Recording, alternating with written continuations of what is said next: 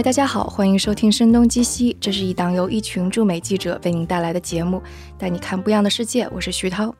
那做今天这期功课的时候，其实我就想到我小时候特别喜欢看的一本书，叫做《漫游自然保护区》。这本书里边是讲了各个中国的自然保护区，然后讲到了里边的植物呀、动物呀。我当时超级喜欢，然后这本书看了很多遍。然后我想，可能那时候我就相当于是萌生了我小时候的第一个类似于长大了要干嘛。我当时想，嗯，我长大了要去保护动物跟植物。当然，现在无论是坐在我对面的嘉宾还是听众，可能都已经知道了这个梦想并没有实现。但今天我们请到的嘉宾是。确确实实的，现在是在保护非常珍惜的动物，然后这种动物是在中国现在境内只剩下了不到一百五十只。然后这一位嘉宾就是严璐，啊，是云山动物保护的创始人，我可以这么说，对不对？嗯，我们简称云山保护，全称是。大理白族自治区云山生物多样性保护研究中心，嗯，也是一个比较长的那个机构名称。对，然后通过这个名称，大家并不能够猜到你们保护的是多么珍惜的什么物种。但我我觉得接下来会揭晓哈。我先想问一问，就是你对保护自然啊这些的兴趣是什么时候开始萌生的呢？就像你刚才说，你是小时候看了一本那个书，你就已经立志于要去做动物保护。但我其实应该没有那么早了。我我小时候，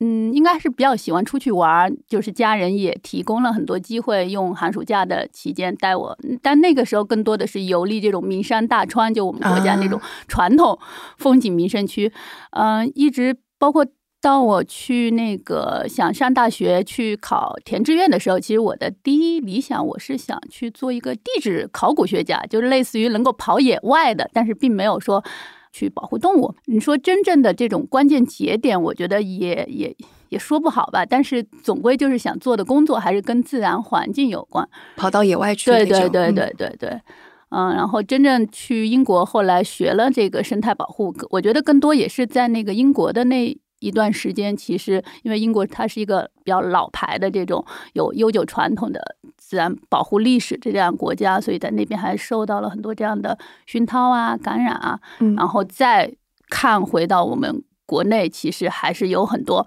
这种野生动物保护机构能够工作的空间。回国之后，就选择加入了一个。保护机构把自己的这个 事业吧，就是算是放在这一块了。嗯嗯嗯，你本科的时候学的是跟这个没有关系是吗？呃，对，就是学的是偏计算、数学那一块的。那在英国学的环境保护、生态保护、生态保护，对对，它是有更加细分的吗？嗯，其实那是一个比较。综合的课程就是英国，其实你要细分的话，它可能你动物、植物或者是生态学，是吧？这些是更细分的领域。那他当时的那个我那个专业是在那个伦敦大学学院，它算是一个在英国最有历史的一个保护的这样的研究生的专业。嗯，我选择那个专业也是想说，既然我没有这样的专门的学动物学、植物的背景，我。能不能通过一个这样的课程，能够让我进入到这个真正的野保的领域？所以那个课程它更是一个呃理念管理，然后就是保护涉及到的方方面面的一些工具啊，还有知识体系，跟你去进行全面构建的这么一个课程。在那个时候，你基本上已经很明确了自己后来要做些什么，是吗？基本上是的。嗯，对，就是后来比较明确，就是那。你选择做保护，那我可能，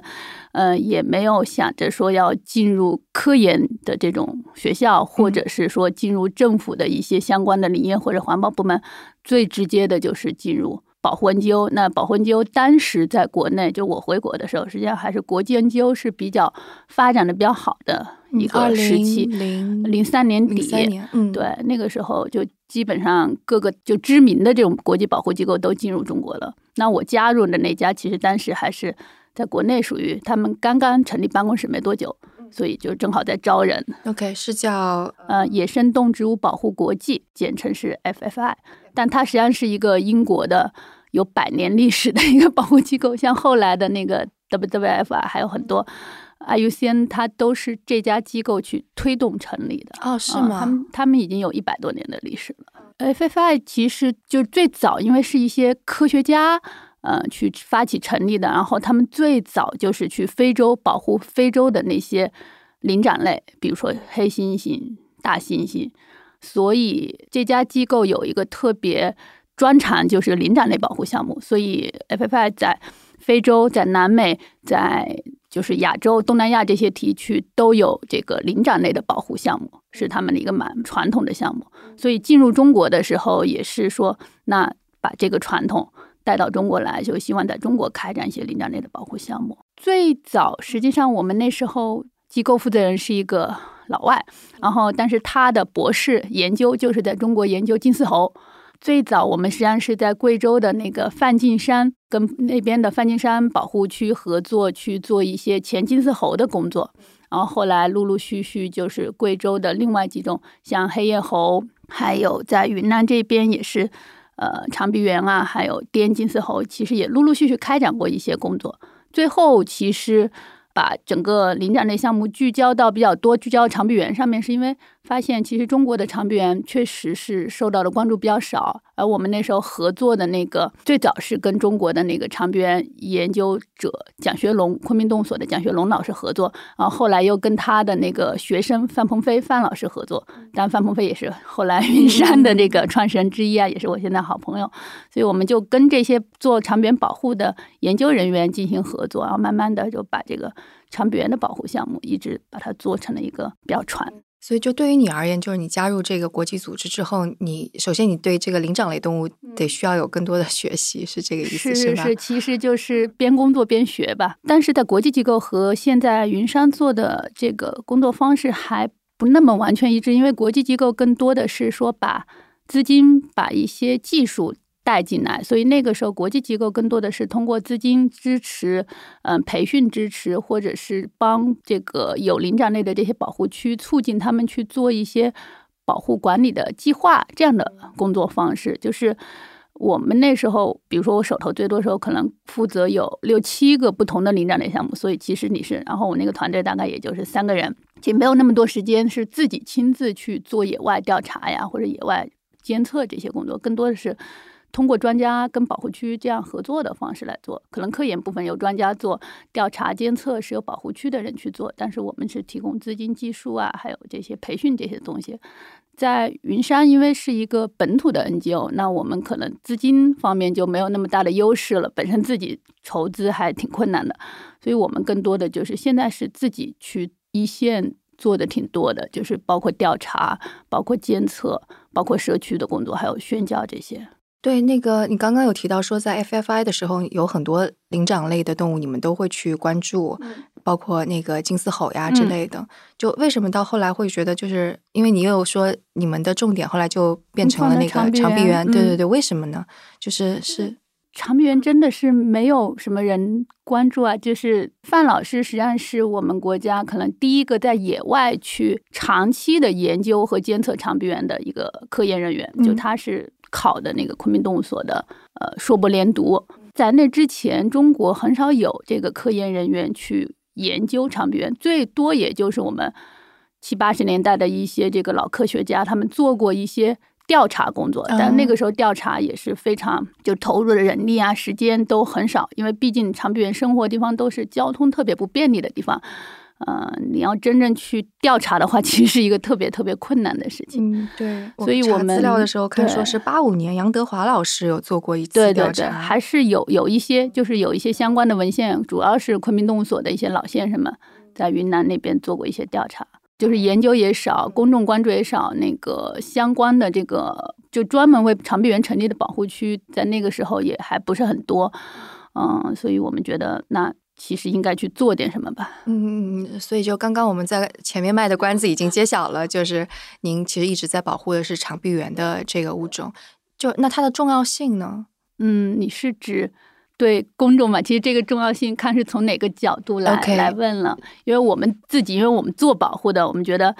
会有很多东西可以说，比如说长臂猿。在保护上，它就是一个旗舰物种。这个可能在之前的一些相关的播客里面也提到过。对对对，那长臂猿其实，在整个国际保护界的话，也一直是被当成旗舰物种来看待的。本身，首先它的那个外形，我觉得还是挺可爱的，挺吸引人的。同时，它整个在森林里面的这种移动，它的鸣叫，其实都是非常有别于其他的物种的。就是它的一些生态学上面的这个特征。让公众其实只要你听过介绍的话，听过科普的话，其实你很容易记住它。嗯嗯嗯，所以它会被当做一个旗舰物种。那同时，它的生态功能也比较多啊，就是它可以其实是为森林来传播种子，因为长臂猿所生活的这个树冠的那个层面，大型的这个哺乳类动物是不多的，就有一些鸟，鸟当然也可以传播种子，但是鸟的体型毕竟有限，它肯定对于有一些树的那个比较大一点的果实。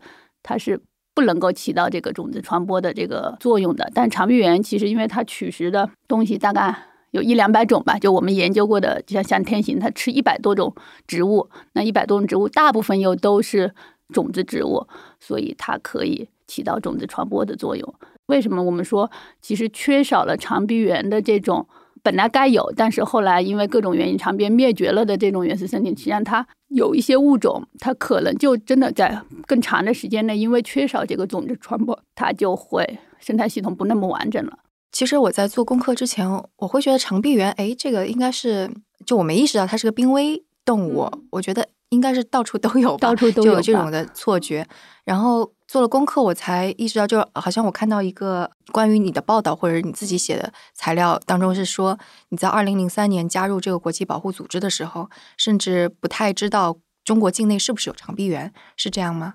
中国境内就像你刚才也提到了，其实七八十年代也一直有这个我们的老科学家在做调查，只是说在公众媒体就是跳出那个很小的，可能我们当时就说，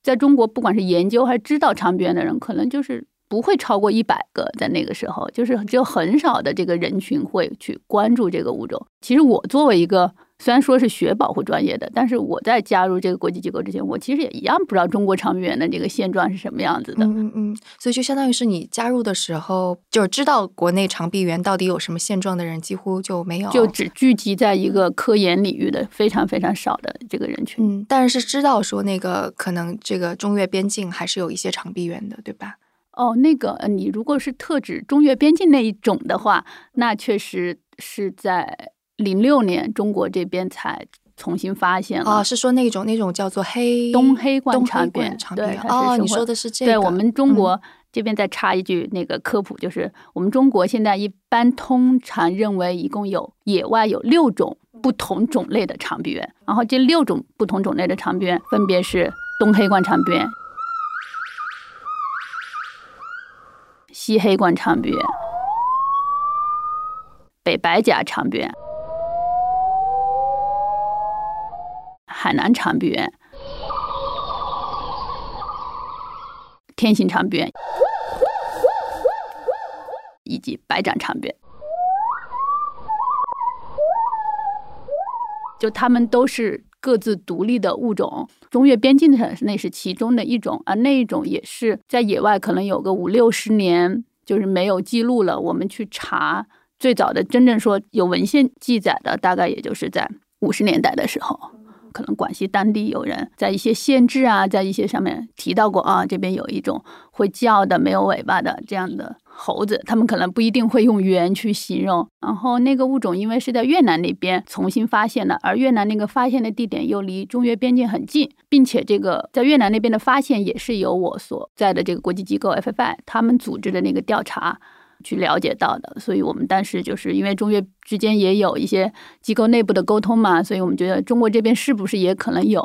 所以当时就是中国这边也发起了这个调查项目。所以再为你刚刚说的增加一个信息，刚刚说我们在我国的境内有六种长臂猿，但是总数其实也是很少的，总数我们一般会说不到一千五百只，就最多的一种是。叫西黑冠长臂猿，那个是在云南，它的分布面积相对而言是最广的，种群数量最多，也就是一千一到一千二，它就占了个大头了。而其他的几种，像东黑冠是在中国境内是三十多，三十二很最新的。然后天行这边我们在中国境内说是不到一百五，然后海南长臂猿是三十三还三十四，就非常精确的，对对。我们刚才已经说了四种了，这有数据的，还有另外两种北白甲和白掌，就是没有数据，就是它在过去二三十年的这个不断的一些访问调查呀，还有政府开展的一些资源调查里面，还有或者科研人员开展的这种调查里面，都没有获得特别准确的在中国境内的分布信息。所以这一千不到一千五，可能有的稍微大一点小学就有这么多人了。呃，一个这这么年级多的一个年级一个年级就有这么大一点的小大一点的小学，对，是。然后可能这一个物种凑在一起都不够一个班，听起来好可怕。你说海南只有三十三只，这这些数字，我觉得其实就是还是蛮震撼的。就是对对当你了解了之后，你说哇，对，那回到就是呃，二零零三年之后，就是你们在中越发现了刚刚说是东黑冠长臂猿之后，你们就想到广西去调查中国有没有东黑冠长臂猿，对吧？嗯所以那是你第一次，类似于是那个出野外，呃，不是那个时候应已已经是零六年了嘛，就是我嗯其实零三年底加入机构的，当然确实之前几年更多的是。当时跟着我们的机构负责人，还有我之前的一个管领展类项目的那个同事，就是更多的是以项目助理的身份去出野外出差。然后基本上是从零六年开始，我就是以领奖类项目负责人的身份去自己去组织项目、申请项目，还有去实施项目了。东黑冠这个物种，我对它感情也特别深，就是因为从它的去寻找、去发现，就是我就是我自己亲自参与进去的，然后到后期的发现了之后，去促进当地成立保护区，以及把保护区的护林员慢慢的变成真正的监测人员，然后还有我们的科研团队长期在那边开展的这些。比较重要的科研工作，这个整个过程算是都经历了吧，一直到我一二年离开这个机构，就那段时间，其实蛮多精力是放在这个物种的保护上面。能够跟我们聊一聊，就是某一次你印象特别深刻的出野外，嗯，我们是零六年去做初步的调查，但是那一次其实运气不是很好，因为雨雨下得特别大，而且当时其实没有什么人对那个区域有更多了解，包括我们找的当地的向导，他们自己其实都很少进到那一片林子里面去，所以零六年是没有发现的。但是不是也就说明就是长臂猿能够在那里生存下来，也是因为这个原因，对对？对对对，嗯非常非非常准确，就是其实人类还没有把我们的 手伸到那一片喀斯特森林里面去。啊后后来一七年的时候，呃，因为之前就是后来我们调查完了之后，保护区他们自己还是蛮，就是当地的林业部门还是蛮积极的，就是他们自己又去找找了，也录到了声音。我们就一七年的时候组织了一次中国和越南的同步的调查，所以那次调查。然后，那我作为中国这一边的，算是领队，然后整个调查队伍里面是二十多个人，其实就我一个女生。啊，天哪！啊除了我们那些，还有帮我们那个背东西的，还有一些当地的老乡。但真正的调查队员就我一个人，然后我负责跟越南那边的协调，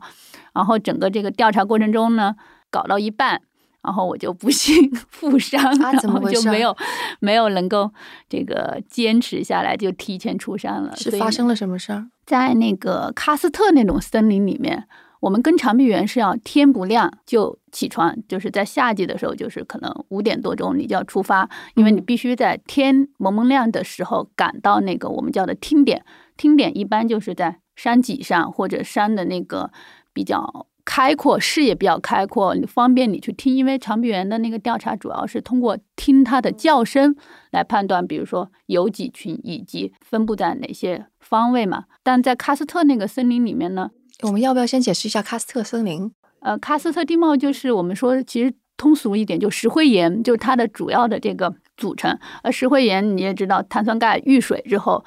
它就会溶解溶解，所以在喀斯特的这种森林里面的地面，它不是平的，它全是要不就是尖的这个嗯石头，嗯要不就是洞。就是因为喀斯特其实它地下河那个地下的水系是比较发达，但是地面几乎是存不住水，因为它没有那个平坦，很少有平坦的地方。走的话呢，就对你的平衡能力其实要求挺高的。然后摸着黑，然后虽然我觉得我自己其实爬山还算不错了，而且其实那段时间也基本上出野外比较多，但是要跟上当地的这个 老乡，我们向导的脚步还是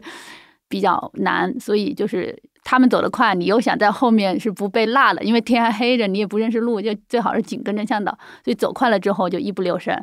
就就踩到了两个尖的中间的那个洞里面。啊，所以那个就是这个胯这样就给坐到了那个石头尖上，嗯嗯嗯，就是不幸就 天呐，好疼就疼！浮上，嗯，就浮对，主要但是血流的也还比较厉害，哦所以 显得很严重。因为在里面也没有其他措施嘛，可能就只能选择先出来，抽出来。然后在医院待了两天，倒是没有什么特别大的后遗症，但是就当时还是有点小紧张，可能。所以第一次你们就是说大雨，你们去，结果什么都没有听到的。那个时候，因为有了国外的长臂猿的经验，其实你们已经知道用什么样的方法能够去找长臂猿。只是下雨可能运气不好，他们也不叫，对吧？是的，是的，就是调查长臂猿，在国际上通用的，现在都是用这个声音监听的方法。但是监听的这个时间，一般我们会说需要五到七天，在一个点上。如果五到七天它没有叫，很可能这个。地方就没有长臂猿，就这是根据长臂猿的这个鸣叫的习性来的，也是通过一些这个科研的数据得出来的这么一个频率。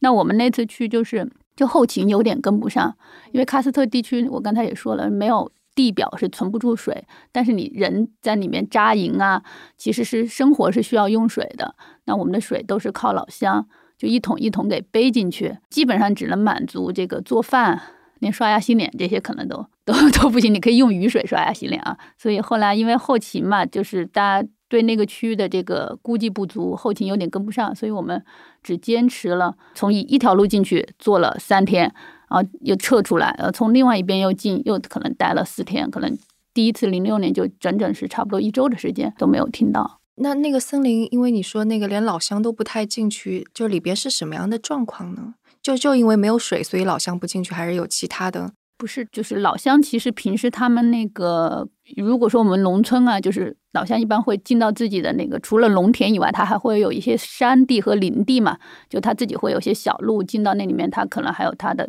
种的一些其他的非庄稼这一类的这个林产品、林副产品。但是在喀斯特地区的话，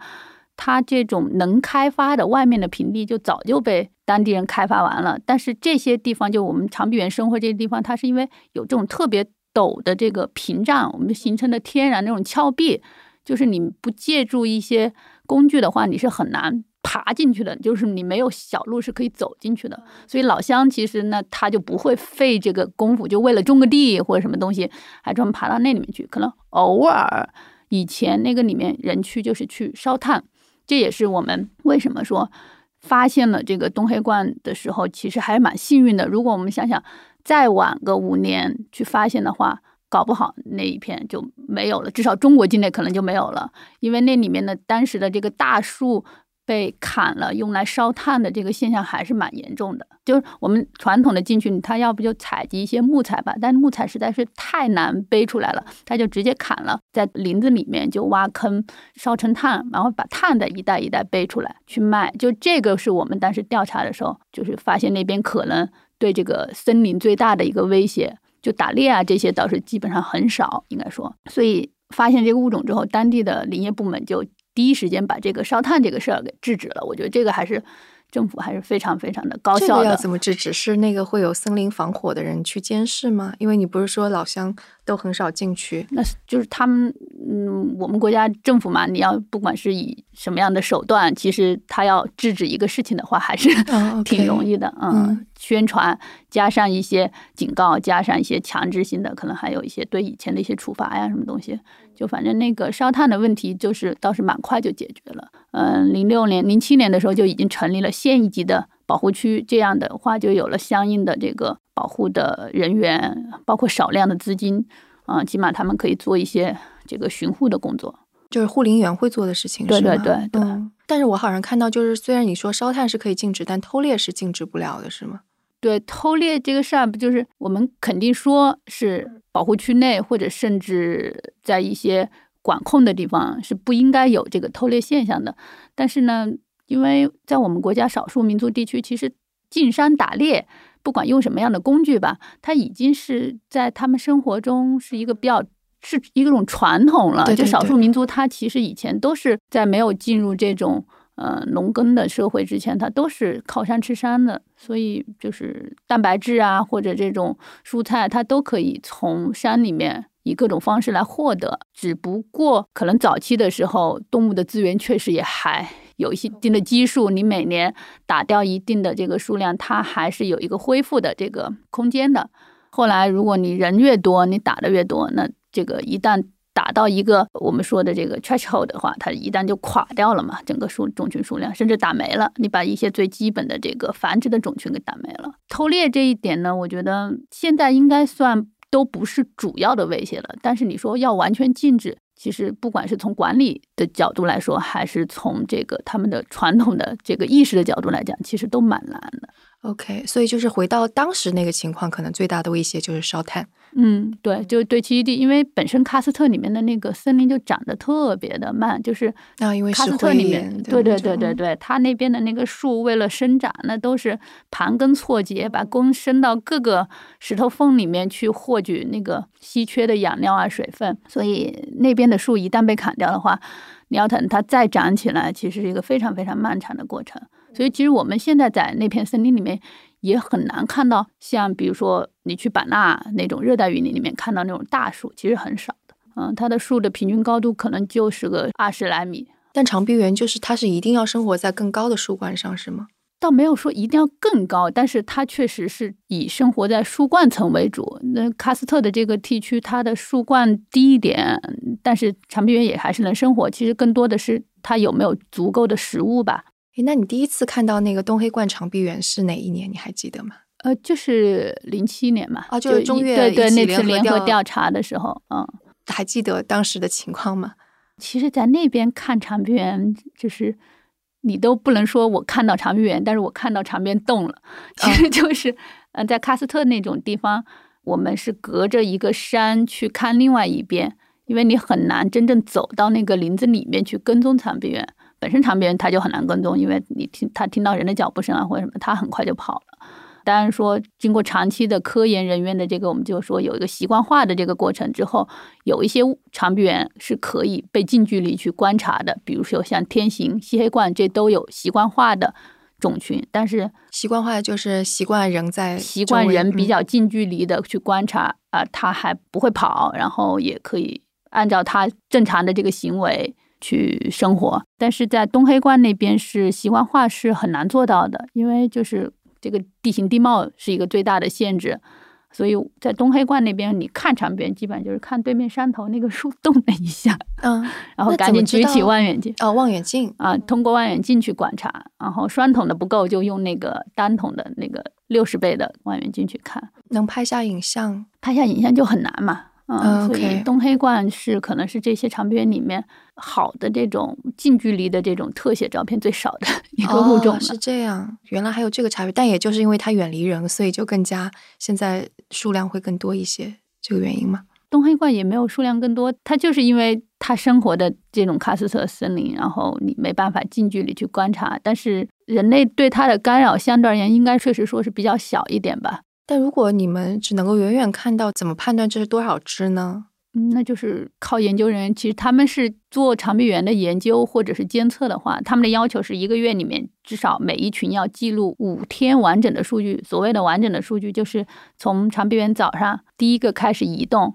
一直到它晚上进入。过夜树，我们叫过夜树，就是长臂猿晚上也是，因为它从来不下地嘛，所以它的吃喝拉撒都是在树上，晚上睡觉也在树上，所以从它早上从它前一天睡觉那棵树醒来开始移动，一直跟踪到他当天进入睡觉的那棵树，就这是一个完整的全天的长臂猿的监测的数据，所以他们需要每隔五分钟说。扫描一下，或者说五分钟观测和记录他一下，他当时的这个行为，或者是他吃的东西。对于科研上面来讲，它每个月要有五天这样数据，但五天肯定不是连续五天的，因为有时候你可能跟着跟着就跟丢了啊。对呀，所以其实它真正每个月科研人员要花在长远研究上面的，可能就是二十甚至二十五天，为了获取那个完整的五天的数据。通过这么高强度的一个监测，其实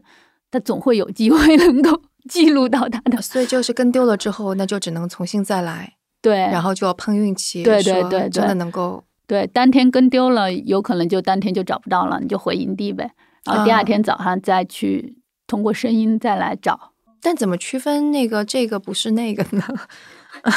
主要是太少了。你你的这个问题，如果在东南亚那些国家，它确实是你你走进片林的，我左右前后。同时有好多群长臂猿在叫，早上的时候，你可能真的是很难分清楚哪群是哪群。但是在我们国家，这个种群数量还是太少了，所以这一个区域基本上就是这么一群两群，啊，最多不会超过这样的三群。所以其实，然后他们群跟群之间，它会有一个领领地嘛，所以你通过长期的跟踪和研究，你能大概知道这一块区域其实生活的就是他们可能会命名 A 群，那块区域是 B 群这样子。哦天呐，我觉得这是一个非常漫长，然后又很折磨人的。对对对对，长篇研究就是就是时间是耗的挺多的，而且获得的数据也其实就我们说的这个科研上所谓的样本量又是很少的，因为你要同时跟两群的话，你基本上就需要两队研究人员，因为一队研究人员，比如说你一个科研人员加一个向导，往往不能够把一群给跟好了，获得足够的数据。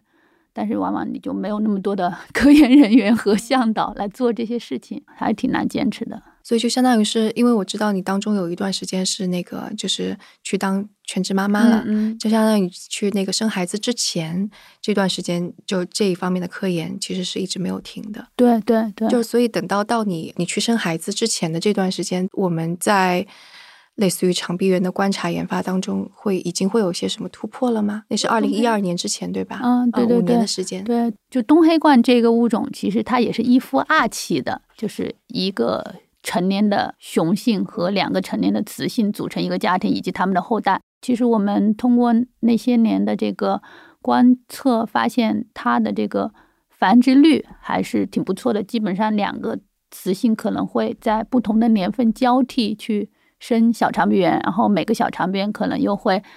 它一般要带到一岁多两岁之后，它才会开始繁殖下一胎，让它能够自己独立之后，在这个物种被重新发现之前是没有任何关于它的这个行为和生态学的这方面的记录的，所以这几年的长期的研究实际上是了解了这个物种一些特别重要，并且是这个对以后的保护特别有价值的一些。呃，它的行为和生态学的数据，就是包括它的繁殖率，它的主要吃什么，大概需要多大的活动范围，以及它在这个范围内不同的月份是怎么一个活动的规律，就是这些其实都是要靠长期的研究，就是以年为周期这样的研究，其实才能获得。在这个基础上，他们还观察到了很多有意思的行为吧，比如说，呃，其中有一群的这个雄性。就被另外一只这个新来的雄性给替代了。我们替代就是，其实动物之间都会发生这种雄性的取代，就是当你这一群的这个雄性进对对对对对老了之后，它可能就会被外面的雄性来取代。就他们有观察到这样的行为，然后这个新的雄性进来之后，就也会发生我们在其他的灵长类里面经常会，包括其他一些动物里面也会出现的这种杀婴的行为，就是它会把。前一任的这个 后代就刚刚出生的，为了促进这个雌性更快的进入这个繁殖的周期，就是这其实都是一些蛮科研上挺有价值的成果吧。他们发现这个每一只雄性的叫声都是有差别的。就是他通过录下音之后进行软件的分析，所以现在他们可以通过录音来区分不同的群的雄性的叫声，然后通过监听这个雄性的叫声，他们就可以知道什么时候这一家的雄的换了，或者什么时候这一家的这个已经成年的这个雄性迁出去了。因为长臂猿它的后代在家庭里面，它不会一直留下来，它不管是雌性还是雄性，等到成年之后，它都要迁出自己的这个出生的家庭。然后再去寻找新的配偶，然后组建新的家庭，这个其实也是为了繁殖它们的近亲繁殖的一个策略。所以这些差不多都是那五年之间就已经做出的。其实他们现在那个研究其实还一直在持续，嗯，可能那五年的这个强度更高一些，因为到后期像范老师他的科研从东黑冠又转到了天行这边比较多一点，就他自己和他的学生。所以东黑冠那边曾经可能有一段时间那个投入比较少，但最近几年又开始继续跟保护区那边合作吧。包括他也为保护区培养了两个研究生，就保护区现在自己也有了自己这个科研的力量，应该说啊，有两个保护区的工作人员。啊，去读了这个范老师的研究生，也是也顺利毕业了。嗯嗯，太棒了。所以就是在那个那五年当中，范老师已经发现了天琴长臂猿可能是一种新的物种了吗？还是说其实当时并不是特别确定？呃，我们之前是说的他去做东黑冠的研究嘛，对对对对，然后做天行的研究，实际上是从零九年开始的。其实，在这个做研究的过程中，这个是慢慢。他开始发现这些，所以就相当于是做那个东黑冠两年之后，开始慢慢的发现有一些不一样的行为。对，在天行这边，嗯对对对，呃，不不是行为上的不同，主要还是这个外观上的不一样。对对对，就跟原来的我们传统上认为是东白眉的那种物种，就中国在高丽贡分布这种，因为以前也是叫东白眉，然后发现中国这边的这个打引号的东白眉和缅甸那边看到的一些影像的资料其实是不太一样的啊、外形上有差别。那个我们在 show notes 或者我们的文字公众号当中会放照片，嗯就好啊 对我我在我在看那些照片的时候，我觉得就特别像小朋友的那种找不什么找同不 同，是是对是，呃就比方说，我忘记是哪种是哪种了，就是什么东白眉，可能它的眉毛没有连在一起，是没有连在一起吗？呃，对，东白眉的眉毛连 没有连在一起，然后西白眉的眉毛是基本上是一字形的，就两条是连在一起的。对，然后某某一种是有黑胡子，某一种是有白胡子。对对对对嗯对，就是东白眉下巴那个雄性是有白胡子的，而天行就是我们现在这个范老师重新命名的这种雄性是没有白胡子的。所以范老师是怎么慢慢的一步一步验证这是一个新的物种？这个能够说一下吗？其实你说验证对，因为现在科学这么发达了，就是你要去证明一个物种是不是新的物种，其实手段就是做分子研究，这是最直接也是最你就是说 DNA 是吧？对对对对对对，就外观的描述，现在你如果仅仅有外观的描述，是一般是不太足以能够你去发一个科研文章说这是一个新种的，它必须要结合分子生物学的研究，所以它其实是花了蛮多的时间。首先去采这个我们高丽贡山生活的这种，因为它但是有两个习惯化的群体，可以它可以从这些群体里面取到它粪便的样品或者一些毛发的这个样品，然后呢就去动物园里面，因为我们国家动物园里面还是养了一些东白眉长臂猿，但我们不知道那些到底是东白眉还是天行。他去各个动物园去采那个动物园里面的样品，然后包括去到国外一些博物馆，那这个就是更多的是跟国际的这个科学团队合作了，就是获取他们那边的一些之前的一些研究数据，整体的进行对比。东白眉和天行最后做出来，它们的分子就是已经分化了五十万年以上了。对我当时看那篇文章的时候，让我印象深刻的一点就是，就为什么五十万年就可以作为是验证一个新物种？然后他说，人类分化出来也才二十万年。对对对对嗯对，是这样子的。其实，在一个我们说这个兽类上面，五十万年已经算是蛮大的时间跨度了。所以这个是我看好像是一百年来第一次有机会命名一个新的类人猿嗯，就中国中国科学家，哦中国嗯科学家对对对对，因为之前就是灵长类研究这一块，其实早些年还是被欧美这些 这些大佬们给占据了这个，包括不管是发文章啊，还是做做科研，因为他们会很容易去到非洲、东南亚、南美这些国家去研究。然后中国呢是确实老外进来不是那么方便，但是早些年我们中国自己的这个科研力量比较薄弱，其实这个跟国力有关，所以其实也是随着这近十几二十年这个经济的发展，就是政府投入到基础科研的这个经费越来越多，培养的学生越来越厉害。所以，其实我们国家自己的科学家，现在中国的研究灵长类的这个队伍是越来越庞大了。因为我也在他们那个中国灵长类学会的那个群里面，就看到那个每年加入的这个新的会员都越来越多，就做相关研究的学生越来越多。然后他们毕业之后也会有蛮多继续留在这个科研领域，或者进入到一些保护区啊，甚至也有进入到 NGO 工作的。所以这个命名是在哪一年来着？命名这个二零一七年，就是那个哦文章正式的发表是二零一七年的这个一月份，但是其实你说从投稿到文章发表，那中间就已经反复的在修改，嗯就已经有一年多的时间。哦，OK，嗯对你刚刚说那个开始意识到那个可能是一种新的物种，你说是二零零九年的时候在研究，对吧？然后到二零一七年，这就将近十年的时间。他是二零零九年开始野外研究，但真正意识到的话，可能也没有那么早了，还是说哦经过了几年的这个观察，那可能是在一三一四年左右。而具体我觉得 我也没有问过那个范老师那么细节的，就是他可能就是一个逐步的一个感受，一直到他准备把这个文章去成稿的时候，就是证据其实都已经很确凿了，就所有的前期工作都已经做到位了，所以我们会说。其实这个物种的重新发现，它不是说就是某一年突然你在野外看见一个新东西，嗯嗯嗯而是它其实长期的一个野外科研和观测的一个积累的结果，自然而然发生的。然后天行这个名字也很有意思，对对对，英文是 Skywalker，对对，就是 很多那个欧美的那个这个物种新命名，在欧美国家好像引起的轰动比我们国家还要大，但是我们翻基本上这些外媒的这个环境版的头条都发了这条新闻，就是老外其实对这个 Skywalker 特别的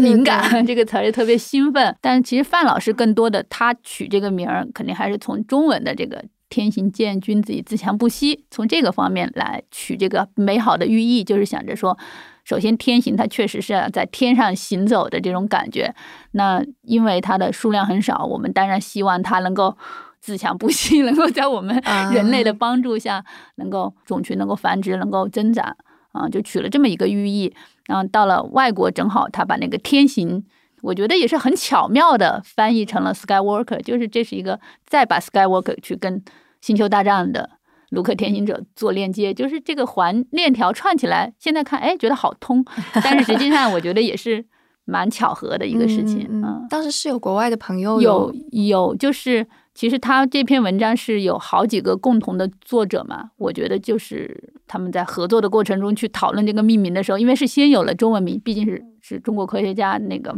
是主要的贡献嘛？那有了中文名之后，那他们可能去讨论这个英文名怎么命名的时候，大家就有人就提到了这一点。嗯，对，那个中英文还特别信达雅。对对对，特别棒。所以我们刚才开头说的这个种群，就是具体的数量不满一百五十的，就特指的是天行。对，而且是在中国境内不满一百五十只。之前我们觉得在缅甸那一边虽然有。就是他按那个范老师那篇文章的那个描述，就是它是分布在中国的怒江和缅甸的伊洛瓦底江的一条支流和这个怒江之间这一大块地区这个范围内，就是天行长边的分布。然后这条缅甸境内伊洛瓦底江的再往西去。就是东白梅的分布区了，就是它实际上长臂猿它的分布的这种地理隔绝，一般就是大山、大江、大河这些，因为它毕竟在树上活动的，它没办法到地面来跨过这样的比较大的这种地理阻碍。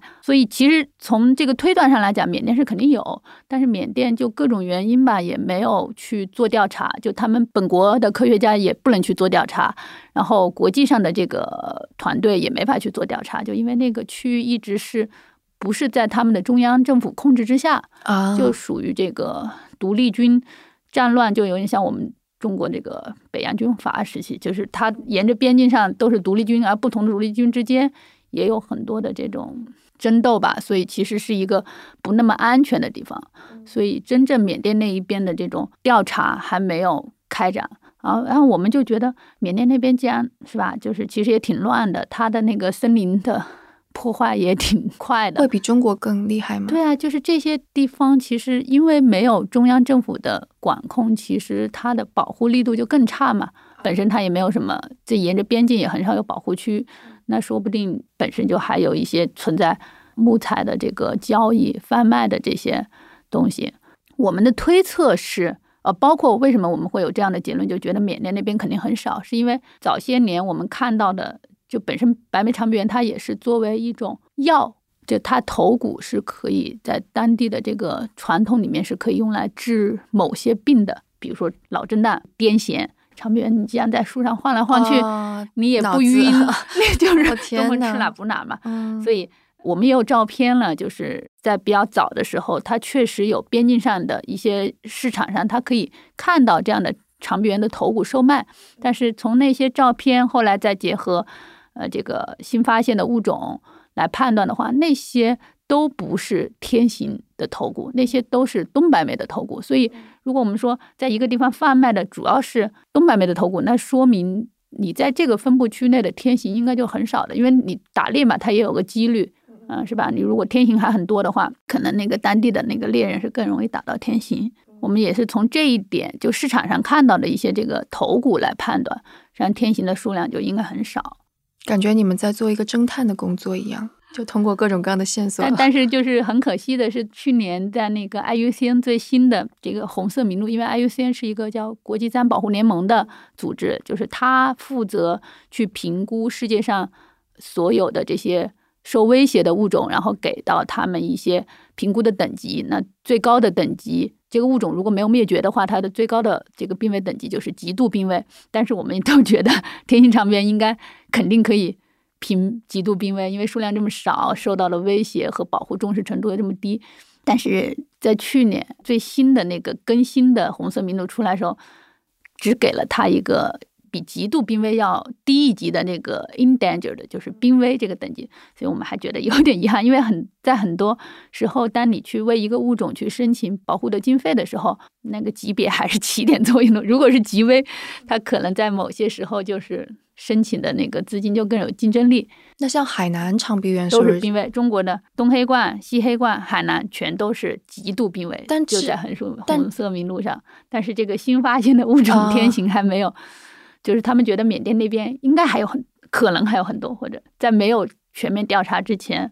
给的那个评估数据，缅甸那边是说一万左右，这么多，呃，但是一万其实也不算多了，但是相对我们一百五的话，对，听起来多很多。但是但这个数据我们就觉得是吧？你也没有真正去调查过，给了一个这样的，我们觉得还是不那么精确吧。所以希望什么时候真的缅甸那边能够。开展调查，然后真正看看缅甸那边到底还有多少，以及它的分布跟我们中国的这个分布到底地理上面有一个什么样的隔离？比如，他就看看，因为中国这边也很少嘛，我们当然希望慢慢的有一些缅甸那边的，如果能扩散过来，就中国这边保护的好，因为东黑冠就是这么一个情况，东黑冠就是通过这么多年的保护，中国境内的那个种群就从最早的只有。两群，而且有一群还是在边境上，现在变成了中国境内完全有四群，就是我们的增长全部在我们国家的境内，所以我们觉得这如果天行，因为它也是跨边境分布的物种，如果说边境上有一些种群，我们能够把它落实了之后，就通过加强中国这一侧的保护，能够让它的繁殖种群都往中国这边扩散，那当然是最好的一个，也可以增加它的基因多样性。可能也要跟听众说一下，就是说，虽然我们说那个几群几群，一说群感觉好像挺多的，但其实对于长臂猿而言，一群也就这么三只四只，对不对？是的，是的，长臂猿的群其实相当于我们人类的一个家庭，它跟我们的人类家庭的这个结构非常的相似，就是天行是严格的一夫一妻，刚才我们说东黑冠是一夫二妻，所以天行的家庭的这个结构要更小一些，一夫一妻，可能一到三个后代。因为它是每三到五年才会生一个，但第三个出生的时候，那个老大，如果家庭里面有老大的话，基本上也是到了快成年就要迁出家庭。他成年是什么时候？大概就是在九到十岁的这个区间。那他们的寿命有多长？在动物园里面最长的记录，但不是这一种啊，就是所有长臂猿里面最长记录有活到六十多岁的啊。但是在野外到现在为止，好像我们还没有看到说。有哪个科学的研究的项目一直记录到长臂猿从生到死？因为长臂猿它一旦老了之后，像我们刚才之前也提到过的，它可能就被取代了，或者它自己因为各种原因，它就离开了这个原来的家庭。而这种老了被取代或自动离开自己家庭的这些长臂猿，就根本就跟踪不到了，因为它也不叫，对，它也很少叫，或者对于毒源的那个跟踪和研究是。基本上是不太 可能的一个工作，嗯，所以你就很难去知道它在野外真正能生活多久。突然冒出来一个想法，就是当时我采访猫盟的大猫老师的时候说，那个除非你能给它带一个那个项圈，但是项圈在长臂猿上面，可能东南亚那边有有一些尝试吧，但是用的比较少。就是首先你去麻醉长臂猿的这个，这就是一个蛮大的风险，就它在树上。对啊，怎么抓呀？对，因为大部分带项圈的动物，它都是地面活动的，就是你麻了之后，它直接就在地上就倒下，就是就是相当于是睡着了嘛。但从你打上去之后到那个麻药产生效果，它是有个一段时间的，可能是一分钟还是这样子吧，我不太记得了。但这个一分钟，长臂猿在树上它还是要动的，所以你说你在下面。你以为你马上了，你马上搞个人拿个碗去接，这也是接不到的。它还会动，那它什么时候就立刻就那一个瞬间它就掉下来，你是无法判断的。就就这这这个伤害了它。对对对，对于尤其对于这种像天行啊或者我们中国这几种就是种群数量极度濒危的，你你你本身不管是从政策上还是从我们这个实际操作层面，我们现在都没有 很好的一个保障。但我觉得，如果一旦各种条件都成熟的话，还是值得去尝试。只是说现阶段还风险太大，我们不太鼓励说去做这样的，给它带一个项圈。刚刚我提到大猫老师是说，大猫老师说他们会用那个红外相机，然后来捕捉影像，然后可能会做一些判断，说啊这个斑纹差不多，所以它可能已经活了十年啊。但天行长臂猿就长臂猿整个你怎么放红外相？嗯，对，相机没有办法放在地上，你也不可能在树上放很多很多相机，对吧？呃，现在其实也是有了啊，在树上放相机吗？对对对对，但是。就是说，在树上放红外去监测树冠层活动的动物，它可能就不一定是专门针对长臂猿了，它针对所有树冠层动物，但它还做不到像地面放红外那样，就是能够形成一个特别完整的这种监测网络。树上放它还是有一定的随机性吧。首先你要放到那个树冠层，因为基本上地面布设的话，你会根据你的目标的监测的动物放一个相对的高度，反正就绑在树干上，离离地面半米或者是多高。那那个树冠上，你 就是可布的点位比较多，一个三百六十度都可 以动的一个。对对对对对，所以现在就是很多在东南亚，我们看到有一些比较新的，这几年有一些研究会用红外去研究树冠层的动物，更多是放在它们的食物树上，就这是一个比较好的，就是到了特定的季节，这棵树上结果，很多动物都会来吃，那你就集中就在那棵树或者这棵树的周围几棵树不同的角度。去安放，然后这样的话就能拍到，起码能拍到这些物种的影像。但是因为为了做研究的话，你就是其实是是不够的，嗯嗯，还是得靠人去肉眼去观测去记录。所以你当时那个孩子三岁的时候，你是决定做云山保护，对吧？嗯，其实不是我的决定，我是被推到这个位置。就当时是怎么 怎么回事？当时。就是，嗯，我我们住在大理，然后我们几个创始人啊，就是范鹏飞、赵超，赵超其实是我老公了，就我们三个人，摄影师对吧？对他那个时候之前是在中国国家地理工作，嗯，也比较喜欢摄影，不能说是摄影师，就比较喜欢拍野生动物，然后后来又去读了野生动物研究的相关的专业，OK，啊，现在自己也是在创业吧，就是还是做自然出行、自然旅行这一块的一些业务的一个公司。我们三个人有一次就是在我们家。聊天聊起来说，嗯，因为范老师其实一直在做长边的科研，就是我离开这个 FFI 的那几年呢，正好在整个中国，我们这些国际机构其实是生存的环境就没那么好了了，所以 FFI 在我离开之后的几年，这个林章类项目也在慢慢的萎缩，一直到最后就是前两年，这个机构已经完全的撤出了中国了。那我们当时一五年的时候也是感觉好像没有，不管是国际机构还是国内的这个 NGO，没有专门来做长臂猿或者关注长臂猿保护这一类的。那我们这几个人其实，不管是从专业上还是保护的经验上来讲，其实都还算是对长边比较了解的几个人了。我们觉得觉得自己总应该能做点什么，而且当时又正好是天行这个物种，虽然还没有发表，但是就一五年的时候，其实范老师已经是。确定这篇文章是肯定可以投出去的，所以我们那时候就说，那天行这个物种一旦被重新描述，并且文章发表之后，它肯定会引起一轮的关注。那我们如果成立一个机构，然后在这个时候去推动这个物种的关注和保护的话，其实是一个蛮好的机会，就是这这两个事情的一个结合。但是就是说，那我们去注册一个国内 NGO 嘛，因为当时反而国内的 NGO 的注册是一个。政策比较开放的时期，就是一四一五，可能到一六年，然后一七年又开始收紧。啊，是。对对对对对，所以我们就一五年注册还算是比较顺利的。就为什么注册在大理，就是因为我们那时候三个人都 都在都住在大理，然后就开始以本土 NGO 的这种形式来运作。嗯，你们三个人也挺互补的。范老师肯定就是做科研这方面，然后你是有那个项目管理这方面的经验。对，为什么说我我来做这个机构负责？那他们。都是有更重要的工作，因为 范老师是 做科研，而且本身是在大学里面做这个就教授嘛。然后赵超那时候他已经确定了他要去创业，他觉得就是光靠 NGO，就 NGO 是一个很必要的存在，就是在我们这个当今的社会里面，他去解决社社会问题。但是 NGO 它有很大的局限性，就尤其是我们自己做本土的 NGO 之后，这几年也深刻的感受到这个局限性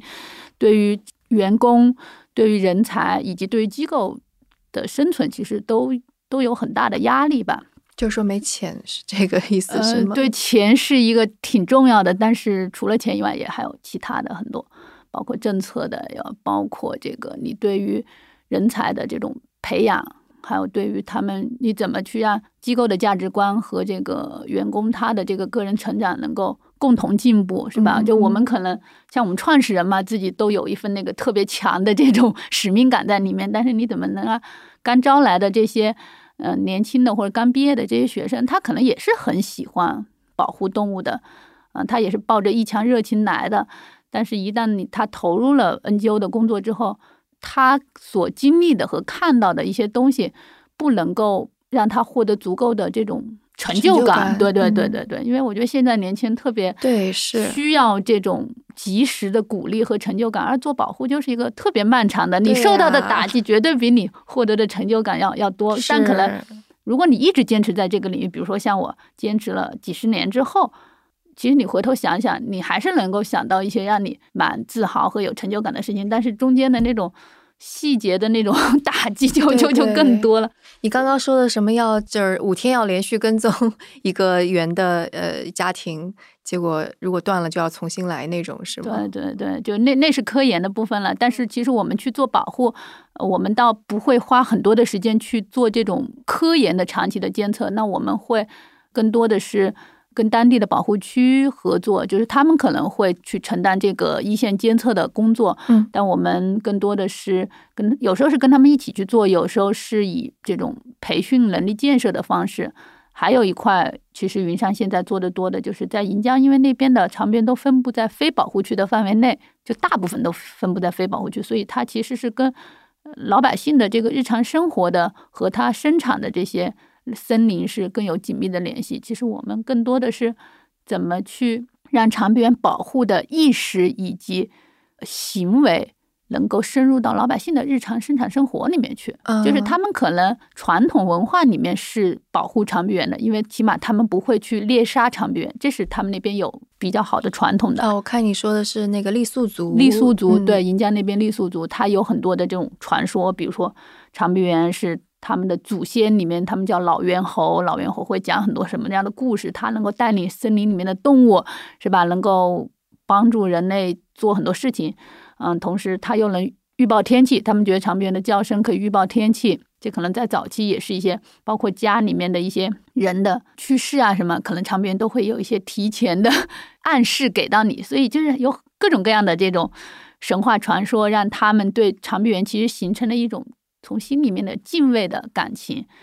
但是这种敬畏的感情，其实，在后面的这些年轻人里面，他已经慢慢的消失了。包括年轻人本身，他们也不太进山去干农活，就是他们对于自己身边的还存在着这么珍惜濒危以及需要保护的这样的灵长类物种，其实他们是了解的很少的。所以我们觉得，中国这些，我们觉得做保护是其实是。不能撇开人去做的，就除了像青藏高原这样的完全是无人区的这些地方，你可能不会受到人类的影响的话，在云南的这些山区，其实自然保护和当地社区的这个经济发展以及整个社会的这种发展，其实都是紧密相连的。其实要在这个中间，我们说去找平衡，但这个平衡其实是非常难。我们设想中最理想的状态就是，你还是得让当地的人。能自己去把它慢慢传统里面那些好的保护的意识也好，或者保护的这种实践也好，慢慢的恢复起来，在现在的这一代以及下一代里面，让他们觉得这些东西实际上是他们身份上的一个标识，或者是他们确实是引以为豪的一种一种文化。但年轻人如果他不进山，他也就不会伤害到长臂猿了呀，对不对？呃，是对你你说这个，其实我们现在那边的人也不会真正伤害长臂猿是没有了，但是我们其实是说，并不是说你不打猎就是对长臂猿就是有保护的。我们其实现在看到了更多的这边长臂猿保护上的一些问题是，它需要更高的栖息地的质量，它需要就是人类在进山劳作的时候，尽可能以以一种对长臂猿的自然行为影响更小的方式。但这种东西你又不能直接去灌输给老百姓，因为你直接跟老百姓说啊，你的哪个哪个行为可能会影响长边，他说哪个行为呢？我又不打他，我就就这个其实也是老乡很朴素的一种一种说法，我们其实无可厚非，但是你得让他自己去感受，因为因为我们是对长边的行为学研究和了解比较多，所以我们觉得哪些行为可能会有干扰，但是这个干扰呢，我们现在又没有一个量化的数据去提供给他。哪些行为会干扰呀？比如说，就是我们现在当地其实，在长臂猿的栖息地里面，进去最多的就是他们可能是去种草果嘛，这个是一种香料啊，嗯，在整个云南这些水热条件比较好的地方种的比较多，因为它其实本身它是一个姜科的植物，作为香料的话，在我们的这个就日常的这个生活中，就吃火锅啊，还有包括在云南那边做很多菜都会用到这种香料。老乡呢，就是因为草果前几年确实是价格非常好，种的面积也是在不断的扩大。那这个扩大的过程中呢，其实你你是会去就是利用一些林下的这种空间的，它不会砍掉整片林子，就是它不会毁林。嗯，这个老百姓是觉得我不毁林，其实我就没有影响长边的生存。但是实际上你进入到那个长边的那个整个林的空间里面去的话，包括。你们带狗进去，其实长边特别怕狗，呃，包括所有的这些是吧？其实种草果它也有这种除草剂，也会用，也也会有有一些农药化肥，就所有这些对于整体的这个环境的一些污染。再就是你在里面收草果的时候，他们还会搭建一些长期的。窝棚，就我们说他会住在里面，因为他要防止别人来偷他的草果或怎么样，所以所以有这些人为的这个行为，如果你没有控制在一个适当的范围的话，其实你就会对长边的行为产生影响。它不是说你直接把长边给弄没了，因为长边是这样子，它一旦它的行为就是受到影响的话，它每天吃的这个食物有可能就不够，在特定的季节。如果它吃的食物不够的话，那可能就会影响到它繁殖。现在我们其实没有答案，但是我们就觉得这边的长边的繁殖率真的就是蛮低的啊。人的打扰让它太焦虑了，吃不下饭了。这种 你可以这样理解吧？就是我我个人也会觉得有有这样的可能性，但这些东西其实你就没有一个准确的数据说可以给到它。但是因为长臂猿它确实它其实是属于没有更好的选择了，它才会。待在跟人比较接近的这种森林里面，他如果有更好选择，他可能会会选择去人类干扰比较少的地方，因为这些地方的栖息地都已经被道路啊、交通啊，还有这些村庄就隔成了一小块一小块的。就这一群长臂猿，它基本上就没有地方可去了，只能待在这个村子后面的那一片山里面。嗯，所以它处于这么一个现状。那你你再让它本身那个取食啊过程在增加它的这个。风险和增加它的这个时间的话，实际上就是我，我就觉得对长边的影响还是有的。当时看你们的公众号的时候，就是说到，就是因为它的栖息地已经被破碎的很厉害了，对对，所以可能有一些种群之间都没有互相办法互相沟通，是啊，就他就找不到对象，对对对对，这个就是回到为什么长边的种群一直我们说得不到有效的增长，就是他可能有新出生的。也有成年之后迁出家庭的，但迁出家庭之后，他就成为了独源。他如果不能组建新的家庭的话，对于整个种群的这个增长，其实就没有贡献嘛。独源的话，你如果一直找不到对象，就像我们那个电影里面演的那只，那，一直找不到对象，他就是虽然他的生命周期很长，但是他就对于种群是没有没有直接的贡献的。嗯，而这种栖息地的分隔，其实就让很多这样的独源它没有机会去找到。另外的伴侣，嗯，我看到那个就公众号上面，长月站长他有说，就是他的有个工作是帮他们谈恋爱，谈恋爱，那怎怎么怎么做呢？其实也是我们人类的这种美好的愿望啊，就是总觉得我们家看到长臂猿的保护的状况这么悲惨，我们就出于人的这种天性，我们应该做点什么。那其实这种情况在很多国家也有发生，就是林良类动物的栖息地这个破碎化。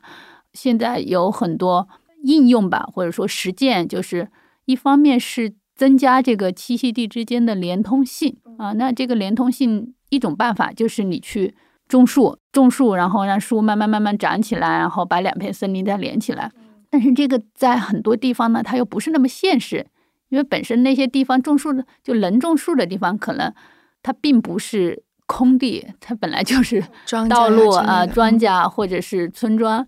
啊这些地方，你说要去做栖息地的恢复，可能就很难。那还有一种方法，我们就说，那你去建一个空中的走廊啊，这个也是叫我们叫廊道，让这个树冠层的动物能够通过一定的廊道。从一片栖息地去迁徙到另一片栖息地，那要怎么做？做一个高架桥吗？但这种呢，就是在这种小的林间空地是可以实现的，而且确实是有这样的成功的案例。像海南长臂猿里面，他们就在有一群的栖息地，因为那边有一个滑坡，倒了一片树，然后可能形成了一个十来米的这样的一个空间，他们就在这个林间架了一个这样的绳索，也观察到长臂猿确实是。会利用这个绳索来通过这一片这个滑坡的区域，这这种其实案例都是有，但是在更大尺度上，这个村后面的这片山和那边村后面那片山里面各有一只独猿，我们想要他们能够碰面，就是这个其实还只是存在理想状态中，这还是一个没有解决的办法，等着有一个可行的。我们能够想象到，那那你只能引导他去，因为这个森林其实它也是。越往北，其实它是连通性越高，因为越往北人就不适合居住了，就海拔变高了。那你其实就只能说，能不能引导长边向更北的或更高海拔的这个森林去迁徙，然后到那边，当森林自然连接起来的地方，他们也许就能够 碰面了。那要怎么引导呢？引导，呃。也还没有找到解决 方法。对对，就包括声音引导，这也是一个现在在尝试的吧。就是放鹿的声音，放鹿的声音，对，让它，因为长鞭本身它迁徙的一个内在的动力就是听到异性的叫声嘛。嗯嗯嗯。它如果在这一片都听不到异性的叫声，其实他好像就没有那个迁徙的动力，他可能就会停留在这个自己的原生家庭周边，这是我们观察到的一个现象。那他对声音会有什么样的反应吗？会有啊。但这个声音呢，我们现在又还没有能够研究到特别透彻。就是说，你长臂猿不同的叫声里面，哪一些是真正是求偶的 叫声？因为它它不像鸟那样已经研究的很清楚了。就它有没有固定发情期是吗？没有，没有，没有。OK，对，跟人很像，没有固定的。对，不像其他的动物，你可以在特定的时间，你可以去那什么。所以它就是通过鸣叫，然后这个鸣叫双方如果都能听得见的话。他们就可有可能去组建新的家庭，然后我们如果能够通过声音录音的方式去引导他往你希望人类希望他迁徙的那个方向去多走一段的话，就理论上是存在这个可能的。这也就是那个《天心情歌》那个电影里面，听众听完之后想了解更多的这个天心长边的故事的话，其实可以去 B 站上搜《天心情歌》，啊，这是一个非常。精彩的纪录片吧，本身也是完全基于科学的事实和我们中国的这个长边的野外的情况去拍的。对，这个我也还没有看呢，就说不定这个采访结束之后，我们可以跟听众一块来看。所以就感觉是你们有很多很多的开放问题还没有找到答案。答案，嗯，我觉得保护就是这样子了，它没有一个现成的答案。你你可以看到其他的国家有类似的案例的时候，他们。通过怎么怎么样的尝试取得什么样成果，但是绝对不像说我们商业上的那种所谓的模式，就是你一个商业模式搬到另外一个地方，只要各种条件都成熟，它就完全是可复制的。我觉得保护上就很难用可复制的这种这种思路去做，最终尤其是在中国，你还是会落实到当地的这个社区的人以及当地的政府的一些领导者的一些思路，所以其实往往也不是某一个。因素或某一个利益群体决定的，它肯定也是一个多方的原因。对对对，是一个博弈，也是一个复杂系统，特别复杂的系统。甚至你们的组织有时候还会去教小朋友当地的小朋友英语啊，这些。去给小朋友去上英语课，这个是在我们也不是我们凭空想象出来的一个活动，是基于我们前期在社区做了将近一年多的这个非常详细的社区调查。首先，当地其实并不是很穷，就他不是说因为穷要去自然里面获取什么样的资源，然后把这个变成一个经济收入的来源，这就不是占最主要的。而现在那边的老乡其实对于孩子的教育。其实是非常关注的，然后这个又是在云南那个最边远的一个山区，所以我们就觉得如果你能去解决当地这些父母比较关注的孩子的教育某方面的问题的话，也许能有利于我们作为一个外来的保护机构去跟他们建立更多的信任，嗯。以及他们会觉得，哎，你你们来并不仅仅是关注我这个山后的几只长臂猿，其实你也蛮关注我们的生活，或者关注我们的这个社区的一些需要解决的问题。嗯嗯嗯，而且就是你们具体做科研，其实还蛮依赖当地的护林员啊这些对对对对对，其实保护就是前期的工作，可能是政府，可能是 NGO 来做，但是最终你想让这个地方在项目撤了之后，或政府的一些投入撤了之后，这边的自然资源还能得到一个长期的可持续的保护的话，那必须是当地人他愿意持续的来做这个事情。说的不好听一点，说云山多少年之后我们是不是还存在这个机构都不好说，是吧？但是当地人他们是不会搬走的。嗯，对我刚刚就是就就相当于是开了个脑洞，我就在想，就在当地，比方说有一个传说是说，呃，你刚刚说的是林间某个地方，那是一个很很神秘的宗教祭祀，闲人不能免入，然后从来都没有人进去，那可能长臂猿就可以在那里谈恋爱就是的确不是说你去保护这个可以解决的，可能的确要绕一个弯子呀，对对对，呃，那种的观念的力量可能是更加强大。，对对，另一方面，因为我们在那边做工作，进山的时候就会请老乡做我们向导嘛。那做向导这个过程中，他就能观察到我们是怎么去研究或者跟踪或者做保护的。这样的话，其实就比以前他那种单纯的传统的保护意识要更好。因为单纯嗯传统保护意识，他其实就觉得我我不打，我把它奉为神就是好的，这样是挺好的。但是现在我们需要的是它的更种群能够增长，这个实际上是需要一些科学的依据，嗯或科学的手段来进行一些人为的促进的。嗯，对，我记得你们有拍一个视频，是当地的护林员，我忘记他姓什么了，他是老崔还是谁？他是个捡屎官，就是啊能够通过远远的就判断出啊，那只那只长臂猿在拉屎。我们有一些护林员，确实是因为长期跟着这些科研人员干工作，他虽然可能他的文化程度小学都不到，我们有有这样的，就是完全是写字都不会写的这个监测人员，嗯但是他对于长臂猿和这片林子里面的其他的野生动物的熟悉程度，那是非常之高的。他真的是可以用模仿长臂猿的叫声，有时候能把长臂猿给吸引过来，这都是有可能的。对，但哦他到你刚才说的那个倒没那么准。呃不不是判断哪一只，他是在判断说哦他在那里了，然后待会儿我们去捡屎哦的这个。对对对有嗯可能对，然后跟听众可能也要解释一下，就是给长长臂猿捡屎有什么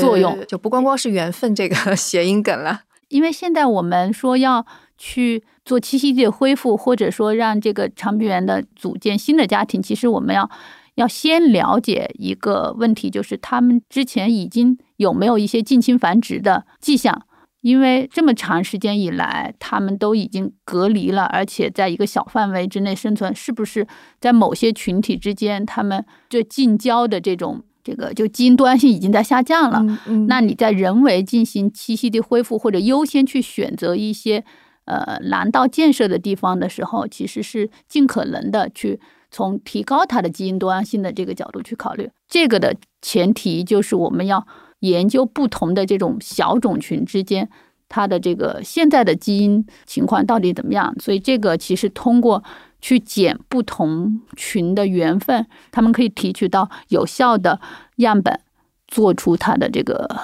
基因的测序。呃，从粪便里原来也可以做 DNA 的对对测序对对嗯嗯嗯，对，而且这个应该是最容易获得的，毛发之类的太难获得了。粪粪便就是相对而言在野外来讲是最容易获得的。嗯嗯，就是呃，云山也相当于是你在有了孩子之后成立的，所以当时你要是去工作什么都得带着你的孩子是吗？就是我们我们是一五年开始创立机构嘛，然后机构成立之后，我招了第一个员工。然后没多久我就 去生老二去了，就是反正一些必要的出差能带就尽量带了。反正那那时候我我妈也很多时候都跟着我。对，所以就是因为我也是个妈妈嘛，所以就是我我还挺好奇的，这个可能是其他的就是聊天当中不太会聊到的一点，因为我觉得你会你处理的是一个非常不一样的问题，跟现在绝大多数可能在公司里工作的人想的事情都不太一样。对，然后你接触到的就来的大学生，可能做的事情也是 passion 也是不一样的。所以你在教育自己的小孩嗯过程当中，你会有不一样的什么想法吗？就或者看到内卷啊这些很焦虑，因为你现在也也搬到北京来了嘛。是是是，这这这个问题特别的好。你是海淀妈妈还是朝阳妈我是妈？海淀妈妈。啊但是就是我我们我两个孩子都是在大理出生的，嗯待到那个上小学嘛，老二也在大理上了，因为他但是上幼儿园比较早，也是两岁多上，也上到了三岁多。那一段在大理的时间，其实我是遵循一个比较天然自然放养的这种方式，反正他们上的幼儿园也是那种全人教育啊，或尊重孩子天性为主的，也也是一个非本土的幼儿园，就是类似于一个这种新教育的幼儿园。嗯但回到北京之后，一开始我我是一点都不焦虑的，我觉得就是 反正小朋友的适应性应该也挺强的。虽然我们是相当于是小学之前啥都没学，就老大一张白纸进来的，但是在 现在的这个经过这么一年多，可能又前期又受到疫情那大半年的影响，又在家学了一段时间，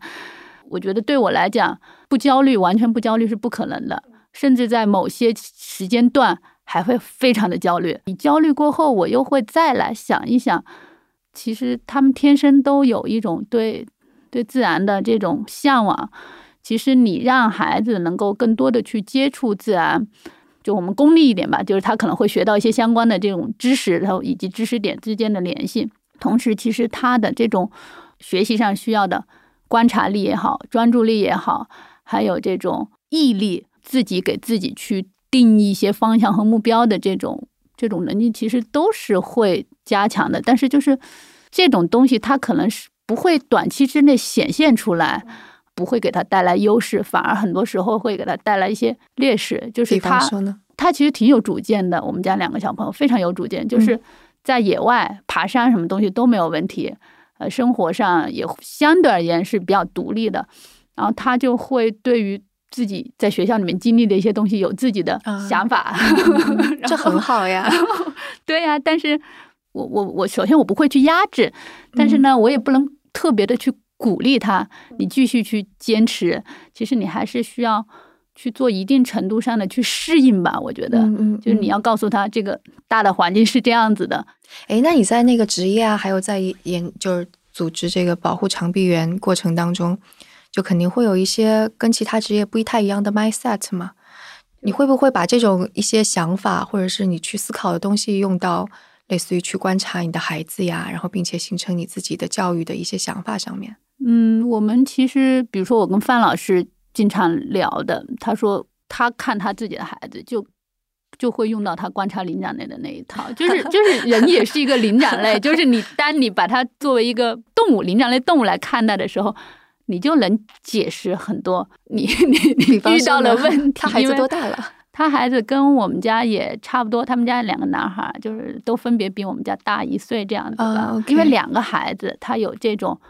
我们所谓的争宠，以及他们之间这种互动，有好的互动，也有我们家长有时候给我们带来很多苦恼的这种互动。这个在呃灵长类那那个社会里面也是有的，因为。就除了长臂猿以外，其实其他的灵长类社会是等级更为森严的那种社会，就是你的妈妈的地位其实就决定了你这个猴子的地位，嗯嗯所以它会天生的灵长类动物都会天生的会自己去去争取你在这个社群里面的地位而努力。比如说礼毛，这是一个社会等级地位的一个最明显的体现，就肯定是低等级的跟那个高等的人去礼毛，你去为之后自己要获取更高的社会地位去先期做一些准备。先谄媚一下，就然后我觉得在孩子的中间，其实比如尤其是两个孩子，那谁都想得到父母更多的关注。你如果不把它当成一个很烦的事情，而把它当成一个这种动物的观察去看，可能就会稍微没那么烦。有时候就他们太吵了，确实是太吵了，但是。对我记得让他们吵一吵，看看能吵出一个什么样子来。对，我记得我看过之前看一本书，说那个 alpha male 这个概念本来就是用在观察灵长类动物之嗯是的是的是的对，说那个嗯公的这种灵长长类的动物，它就是会去。想要成为 alpha male，对，然后就就一下就显现出来了。然后就说那个小孩子也是这样子的，特别是到了青春期，这个会特别明显什么的。对我当时看到这个说，哦，原来是这样。包括我们的嗯人的认知啊、长臂猿的认知其实也是蛮蛮厉害的，就是他的记忆力也很好。对对对，就是他还有哪方面的认知？认知啊，嗯。现在这也是范老师他们那边课题组的一个一个研究的方向了，就是呃，长臂猿是怎么能够记住它的领地里面的所有的食物的地点的？比如说，它有一个一平方公里的这个领地的话，所有的这些果树或者哪棵树开花结果的这个时间，在一年里面的时间是不一样的。比如说一月份，可能就是这几棵树，然后它又不是连续分布的，它是点状分布的，这几棵树是开花结果。我们能够观察到，长眠吃完一棵树，它去选择下一棵食物树的时候，它是一点都不犹豫的，非常有目标的就到了选择，可能是选择一个它常规的路径，就到了下一棵食物树。嗯嗯嗯，它还跟羊的那种到处散漫的是不一样，对对对对，完全不一样。对对对，而且它取食的时候也是非常有一些。策略的，比如说它比较喜欢成熟的果实，没有成熟的果实，它不会直接拽过来就吃吃不好吃给扔掉，保证食物资源的一个最大的节约吧。嗯啊，对，我还看到你们呃有一个研究是比较长臂猿和那个灰灰叶猴灰叶猴的那个取食习惯。灰叶猴就是那种不管三七二十一，我先吃了咬一口，对对对，然后把这个植物全都给糟蹋掉的那种。对，因为叶猴类其实就果实它也吃，但是其实叶子在它的食物里面占的比例更大，而叶子就是一个丰富的丰富的一个食物，所以它到处都可获得，所以它没有一个特别常规的说，我必须在。某一个时间具体到哪一棵树去吃，就它就不会像长臂猿那么精准的去选择嗯。它的食物嗯，就感觉范老师研究的好多东西其实都特别好玩，对，就很期待有意思。他之之后写跟科普相关的 更多东西，对，那大家也是可以去订阅那个云山保护的公众号，对对对，就是我们基本上现在。各大媒体的这个平台我们都有，就是公众号是以这种长的科普文章为主，那微博就是一些我们工作中的日常，B 站、快手啊这些都会有我们的一些科普的短视频。我看到的缘分就是在 B 站上看到的。那非常感谢严璐老师跟我们介绍长臂猿，然后。当然，我我觉得就是还蛮重要的一点，就比方说我们吃个云南火锅，吃个草果，可能我们都会甚至都会影响到长臂猿，所以其实可能对它的保护也没有那么想象那么遥远，对吧？嗯，我们可能会说，那我们长边这么濒危，普通的公众到底能做些什么呢？因为不可能所有人都像就是云山的同事这样深入到一线去，但其实大家能做的也也蛮多的，比如说通过关注我们的这种各个云山的这种。公号，那你可以更多的来了解，然后向身边的人去介绍啊。我们其实长臂猿跟我们中国人在中国的古人其实也有很多文化传统。那今天没有时间，没办法深入去讲了。就大家可能